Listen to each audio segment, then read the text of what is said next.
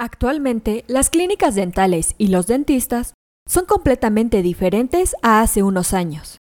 En estos modelos de clínicas, las grandes cadenas de tiendas, la existencia de compañías de seguro, los intereses de los bancos y los fondos de capital han hecho estallar este modelo tradicional a través de la publicidad y métodos activos.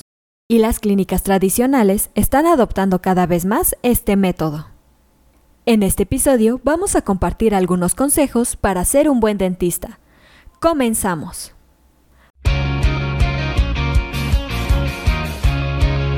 Esto es Asismed, Asistencia Médico Legal, su empresa de responsabilidad profesional médica en la cual te damos tips, conceptos y tendencias que te ayudarán a destacarte en el sector salud y evitar cualquier controversia con tus pacientes durante el desarrollo de tu profesión.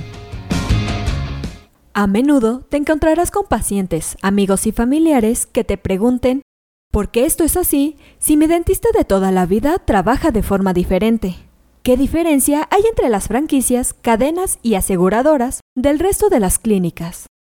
Para responder, Debes tener presente tus fortalezas, estar actualizado y dar un servicio de excelencia. Ahora bien, ¿qué necesitas para ser un buen dentista? En primer lugar, procura que sea siempre el mismo equipo profesional el que atienda.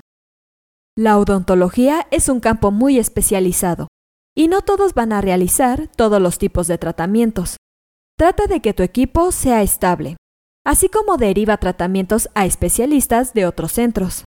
Este tipo de acciones son un indicativo de que tu preocupación principal es la salud de tu paciente. Un paciente suele desconfiar si el centro donde acude tiene una rotación muy alta del personal o no lo atiende la persona que el paciente quiere.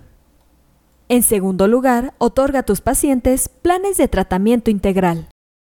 Como buen profesional, debes informar a tus pacientes del estado general de su boca, es decir, encías, dientes, la manera en la que muerden y las repercusiones a corto y largo plazo de los posibles problemas que puedan llegar a tener en su salud oral y perioral.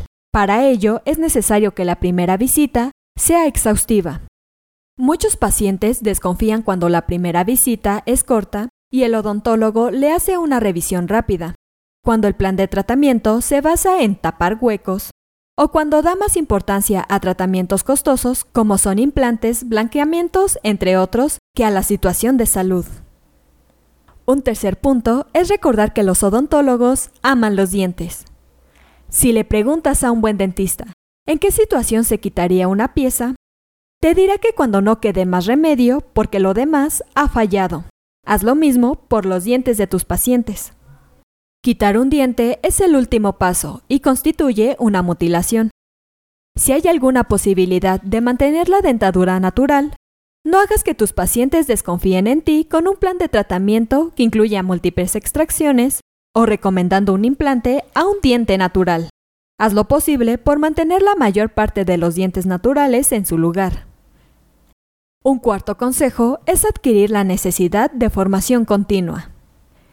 Identificar a un profesional que se forma adecuadamente no es mirar a la pared a ver si tiene muchos diplomas.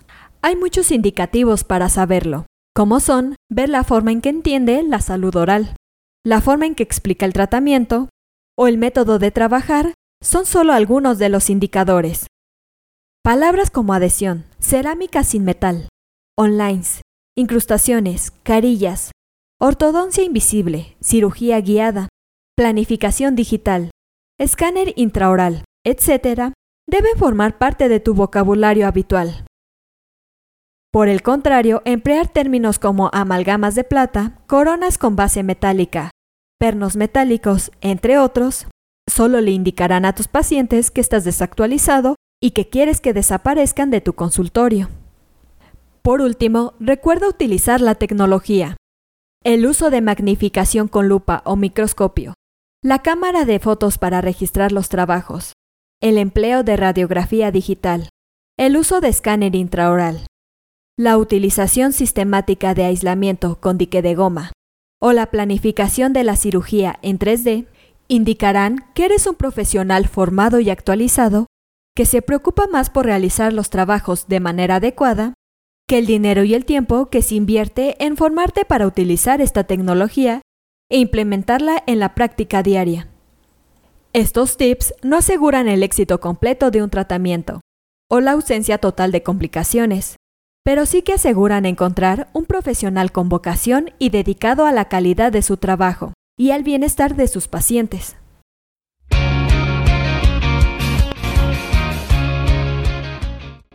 Esto es todo por hoy. Te invito a no perderte nuestros próximos episodios. Y la forma de no perdértelos es suscribiéndote a este podcast desde tu aplicación preferida. Y si te ha gustado este episodio, no olvides compartirlo en tus redes sociales y con tus colegas. Si quieres disfrutar de más contenido, visita nuestra página en www.asistenciamedicolegal.com, así como nuestras redes sociales como Facebook, Twitter, Instagram, YouTube y TikTok. Hasta la próxima.